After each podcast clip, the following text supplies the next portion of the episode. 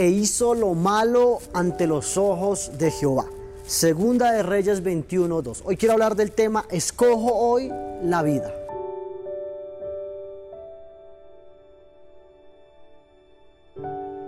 El hombre más justo y santo tuvo al hijo más corrupto y cruel.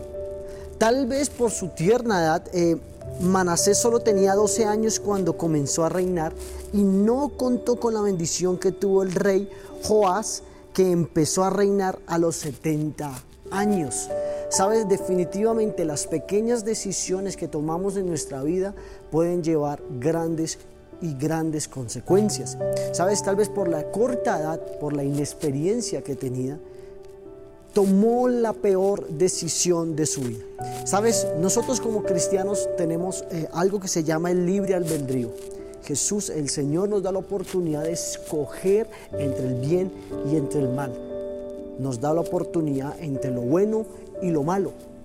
Y Jesús es un caballero y jamás eh, va a interponerse en nuestras propias decisiones.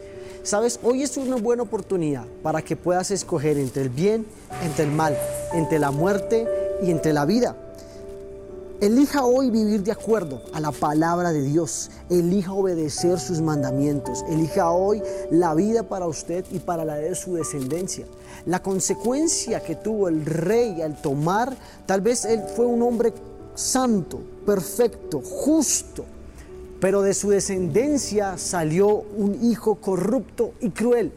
Tal vez eh, el destino lo quería así, la vida lo quería así, pero definitivamente hoy usted y yo podemos tomar la mejor decisión y es elegir la vida, la salud, elegir sus mandamientos, la obediencia, sabiendo que hay una consecuencia que no solo va a repercutir nuestra vida, sino la de nuestras generaciones. Jesús, el hombre más perfecto que ha tocado la tierra, decidió dejar un legado, un legado que recibió de su Padre. Escogió vivir de acuerdo a la voluntad de su Padre, de acuerdo a la perfecta voluntad del Espíritu Santo. ¿Sabes? Decidió seguir el legado de su Padre, de Jehová de los ejércitos y de la compañía del Espíritu Santo. Por eso la descendencia, el legado que dejó fue tan grande.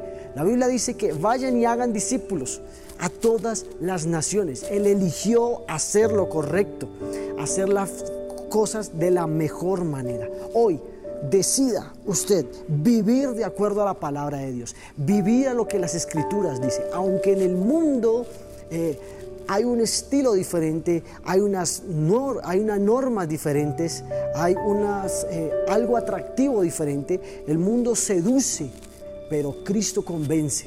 El hombre de este mundo seduce con cuerdas, eh, a través del dinero, de la seducción, de lo que va a prometer, de lo que va a hacer. Pero hoy en el nombre de Jesús escogemos lo que la palabra dice que somos y no lo que el mundo dice que somos.